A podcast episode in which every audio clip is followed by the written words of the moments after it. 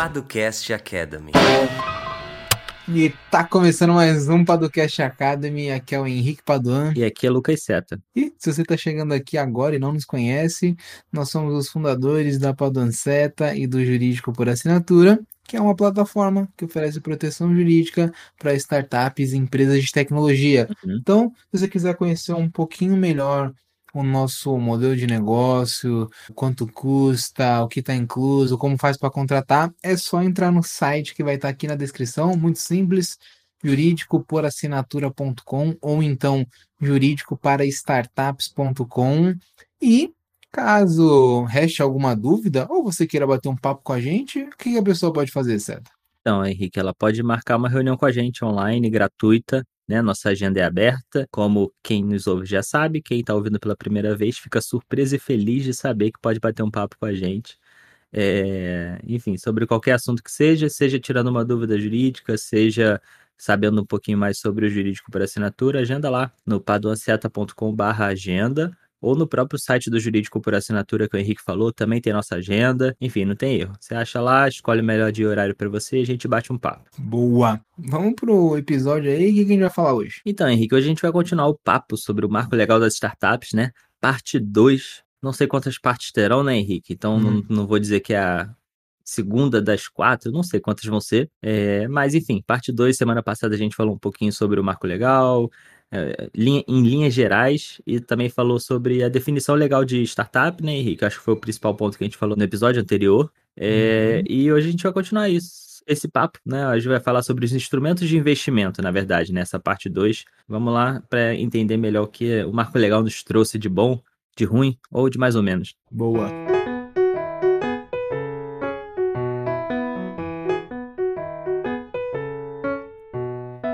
E aí, Seta? Vamos falar então, né, desses instrumentos aí de investimento e inovação trazidos pelo Marco Legal, que como nós dissemos no primeiro episódio, se você não escutou, vá escutar o primeiro episódio, que é importante.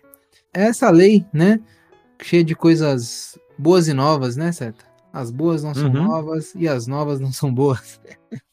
Eu acho que o interessante desse ponto é que agora a gente tem alguma é, citação, uma Menção honrosa. menção honrosa, muito bom, desses instrumentos que até alguns meses atrás eram coisas pensadas pelo mercado, né? O mercado Hum. desenvolveu esse tipo de instrumento e não há, de fato, uma maneira é, regulada normalmente, né? Existem exceções é, de, de utilização e de termos desses mecanismos, né?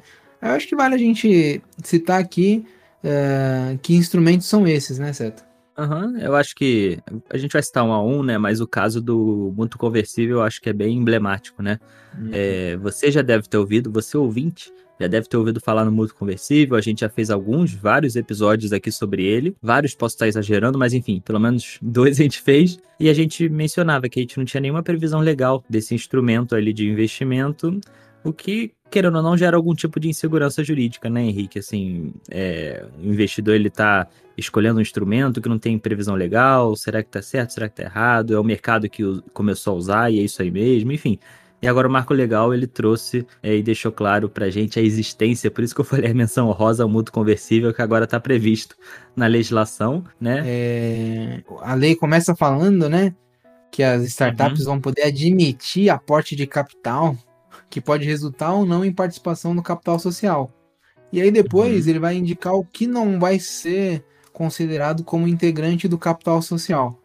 Ah, e aqui tá uma coisa importante, né? Que é uma discussão que direto acontece e a gente já fez um episódio falando sobre capital social, né, Seto? Aham. Ah, porque se o investimento ele é considerado como um aumento de capital social, você está aumentando a sua a responsabilidade dos sócios e além disso, você vai de alguma maneira ter que ah, os sócios fundadores ou os que já estavam na sociedade façam frente a esse aumento de capital para que eles não sejam diluídos, né? Uhum. Isso é uma conta que direto acontece e não fecha muito bem, né? Como é que o cara tá colocando 100 mil reais por 10% da empresa e os outros sócios em tese, não estão integralizando esses é, outros é, 900 mil reais? Né? Será que eles teriam que aportar esse dinheiro também? para fazer frente àqueles 100 mil que ele botou por 10% da participação. Então, acho que, pelo menos nisso, ele deixa claro que não faz parte do capital social, né? Eu acho que essa é uma pergunta que a gente recebia bastante, né, Henrique? A pessoa ficava insegura ali, pô, vou receber esse investimento. Mas e aí, esses outros 90 mil agora vão crescer. Esse bolo vai crescer. Eu vou ter que né, aumentar esse bolo né, proporcionalmente. E aí eu acho que isso deixa bem claro. Não será considerado como integrante do capital social esse aporte realizado na startup por meio dos seguintes instrumentos. É isso que a lei fala. E aí ela numera né, quais são esses instrumentos que não vão ser considerados como integrantes do capital social, começando pelo contrato de opção de subscrição de ações ou de cotas, celebrado entre o investidor e a empresa. Resume esse contrato em uma frase, Henrique. Você tem uma opção de adquirir uma cota ou uma ação de uma empresa. Hum, isso é uma coisa que a gente sempre fala, né? É, mas adquirir uma cota que ainda, em tese, não foi integralizada. Uhum. E subscrita, né? É, ficou meio misterioso, né, isso? ficou. ah, Fala aí. porque a gente já falou sobre subscrição e sim, integralização, né? Subscrição é aquele uhum. ato de meio que uma promessa de integralização, que integralização é de fato essa transferência do bem ou do dinheiro uh, do sócio para a sociedade. Né? Então, antes de você integralizar o capital social, antes de você é, colocar o dinheiro de fato na sociedade, você faz a subscrição. Uhum. Né? E aí, por que eu fiz essa volta toda? Porque no item 2, eu já vou adiantar um pouquinho aqui, certo? Ele fala de um contrato de opção de compra de ações ou de cotas. Uhum. São duas coisas diferentes. Então, um é né? opção de subscrição e o outro é opção de compra. Porque a subscrição, em tese, ela vai advir de um aumento de capital social. A compra uhum. de ações ou cotas é, elas podem já existir, né? Elas podem uhum. já serem titularizadas pelos sócios ou estarem em tesouraria. São todos assuntos uhum. que nós uhum. já falamos aqui, que não vem ao caso, tá? Você vai ter a opção de comprar alguma coisa que no caso vai ser uma ação, uma cota no futuro. Tá, sim. É, são pontos que vão fazer a diferença. Acho que vale você dar uma ouvida lá se você tiver essa dúvida nos outros episódios e qualquer coisa fala com a gente, mas tem essa diferença, né? O primeiro seria uma subscrição, de ações ou cotas, o outro compra de ações ou cotas, né? Essa seria a segunda opção que a, que a lei nos dá. E a terceira fala em debênture conversível, Henrique. A gente teve episódio sobre debênture? Não lembro agora. Hum, não sei. Se a gente não teve, se vocês querem ouvir, manda uma mensagem que a gente grava um. Isso aí. é, a gente tem algo para falar sobre debênture conversível ou, ah. ou é um assunto muito denso e a gente é, é um assunto um pouco denso, mas vamos ter debenture como um título de dívida, um valor imobiliário que você pode converter em participação societária. Então é parecido com um uhum. mútuo, né? Só que é diferente, porque não é um empréstimo, é você está comprando um título ali em que a empresa vai, é, de alguma maneira, é, se obrigar a pagar aquela quantia é, que você disponibilizou para a empresa com algum tipo uhum. de juro, né? Por outro lado, você pode converter isso em participação societária, por isso que é uma debênture conversível. E Sim. isso daí existe uma grande discussão se isso pode ser emitido ou não por uma sociedade limitada. No geral, apenas sociedades anônimas podem emitir debêntures, mas é uma discussão meio infinita e nebulosa. É, é, não vale ao caso a gente entrar agora nisso. Uhum, mas isso é, essa sua explicação é realmente bem similar ao que a gente vê no contrato de mútuo conversível, que é a quarta opção aqui é, que a lei dá, né? Que, enfim, a gente já tem aí sim episódios dedicados a ele, né? Pode ir lá dar uma ouvida, mas é, é interessante, eu acho que talvez seja o instrumento mais utilizado hoje em dia, né, Henrique? Uhum. Hoje em dia não, né? Alguns anos. Exato, exato. Por não ter uma outra opção, né? Eu acho ele bem ruim, porque ele cria essa obrigação de devolver o empréstimo. Talvez... Isso, que aí fica sempre nessa, nesse debate, né? Pô, e, e muita gente repara isso e, e, pergunta, né? Pô, mas espera aí, se é, um, se é um mútuo, ou seja, se é um empréstimo, eu tô prometendo devolver em algum momento, né? E aí, o que que acontece? Se a pessoa não quiser converter, né, a sua participação societária, se ela não quiser ali, é, enfim, o que que acontece? É. Eu tenho que devolver esse dinheiro corrigido? Putz, né? Então, é, Nesse sentido, é realmente uma insegurança jurídica grande, né? É, eu acho péssimo pro empreendedor. porque fica nessa insegurança.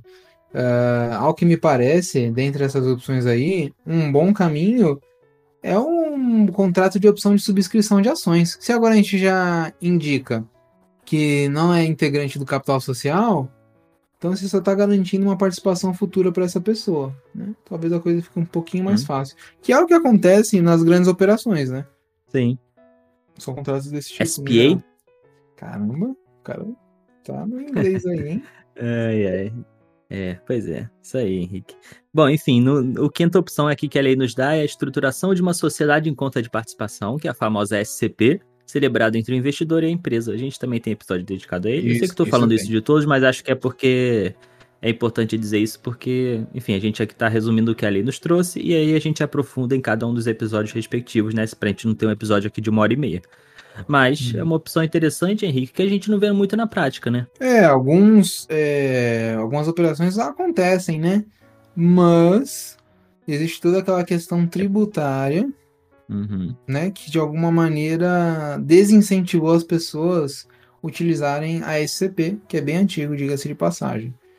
É. Sabe então, por que então muita gente não vê, Henrique? É porque eu sempre tenho um sócio oculto, aí fica meio complicado, né? É, isso foi uma, uma piada? Uma anedota? É... cansado, tô cansado. É, vamos lá, vamos é engraçadinho. lá. Mas é isso engraçadinho aí. hoje, né? é, tô soltinho.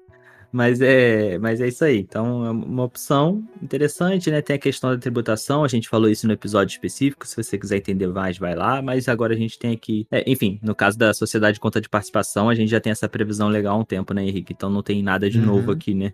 Uhum. É, e a gente tem o sexto, que também é o. Também, entre aspas, nada de novo, porque é o contrato de investimento anjo, na forma ali da lei complementar, que seria o contrato de participação, certo? Exato. Que também por conta da, da do entendimento da Receita Federal foi outro que, que foi deixado de lado, né? Uh, e aí, o marco legal das startups perdeu a oportunidade de regular isso decentemente e trabalhar de uma maneira uh, a incentivar o investimento de capital de risco no Brasil. Porém, nós perdemos mais uma vez essa oportunidade. Só queria deixar o meu não ia passar mais um episódio sem, sem essa nova, sem essa crítica de novo, né? né? Mas enfim, o contrato de investimento anjo aqui, ele só pontua e a gente já tinha isso em mente desde é, de 2017, 18? Ou eu tô viajando no tempo? Posso estar viajando no tempo, Henrique, mas o contrato de participação já. Não, 18, acho que é 2018. É. Ele já tá aí há um tempo, né? Ele chegou, muita gente falou sobre, mas ele logo.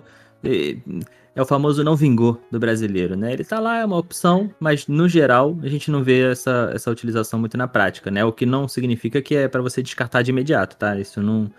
Todos eles são instrumentos interessantes que tem, tem que ser pensados na prática se fazem sentido para você ou não, né? uhum. né? É, e aí a gente chega no último instrumento, não, no último instrumento não, né? No, no sétimo aqui, que ele diz só em outros instrumentos de aporte de capital em que o investidor, seja pessoa física ou jurídica, não integre formalmente o quadro de sócios da startup e ou né, não tenha subscrito qualquer participação representativa do capital social da empresa. Então ele aqui deixa em aberto, né, Henrique, para eventuais outros instrumentos similares ou, enfim, para não fechar só esses seis primeiros que a gente falou, ele tem aqui um, uma sétima opção que são esses outros instrumentos, né? Exatamente, né? Mas aqui também falou, mas não falou nada. É. é. Outros, mas não falou, enfim, enfim, tá em aberto. É... E um outro ponto aqui que o Marco Legal trata aqui é justamente falando sobre essa questão da entrada no, no capital social, dizendo que esse investidor ele só vai ser considerado um cotista, acionista ou sócio da startup depois de converter. Né? Então, no mútuo conversível, só quando ele é, então assim, isso também não, não me diz muito, né, Henrique? Eu acho que, que novidade. pra isso existe muito conversível. Só quando, só quando eu converto em participação societária que eu sou sócio, né? Então isso sempre foi assim, né? Os investidores sempre. Até esse é um dos motivos, né, de ter instrumentos conversíveis, é que você espera ali o melhor momento para converter, enfim. É, então, por óbvio, você só vai se tornar sócio no momento que você optar por converter. O que mais de destaque aí, Henrique, nesse finalzinho desse capítulo? É, então, é, ele vai falar algumas coisas sobre comissão de valores imobiliários, né? Tanto no estabelecimento de uhum. regras da realização desses aportes por parte de fundos de investimento, isso é bacana. Uh, lá no final da lei, ele vai falar sobre a possibilidade da CVM criar uma regulação um pouco mais é, simplificada, podemos dizer assim, então mais vantajosa para empresas de menor porte, né? E menor porte eles consideram 500 faturamento anual de 500 milhões de reais. E aí essa facilitação é para o acesso ao mercado de capitais de, de, de, valores mobiliários, né? Como por exemplo fazer um IPO ou então algum outro tipo de, de operação ali nos mercados que são regulados pela CVM, né? Uh, e para fechar, Seta, que é alguma coisa que já vinha no Inova Simples, né? Aham. Uhum. Uh, ele disse que o investidor que for realizar o aporte de capital por meio de algum daqueles instrumentos, ele não vai ser considerado sócio, né? Ou acionista, não vai ter direito à gerência ou a voto na administração da empresa, certo? Uhum. Uh, e que ele não vai responder por qualquer dívida da empresa, né? Recuperação judicial, é, dívida é, civil, ou então trabalhista, ou então tributária. Uh, ele não responde. Isso é bom, mas já estava previsto na lei também, né? Essa discussão já tinha sido pacificada. Uh, e aí coloca ali a exceção nos casos de dolo, simulação, fraude, né? Que não é o que a gente espera. Uh, então acho que o investidor está bem protegido, pensando aqui na ótica da responsabilidade, né? Boa. É, esse artigo é interessante, né, Henrique? Mas traz ali duas garantias para o investidor, que é o que o investidor sempre quer, né? De início não ser considerado sócio e nem responder por alguma dívida da empresa. Querendo ou não, esse inciso aí, dizendo que ele não vai responder por dívida da empresa, nem desconsideração da personalidade jurídica, etc.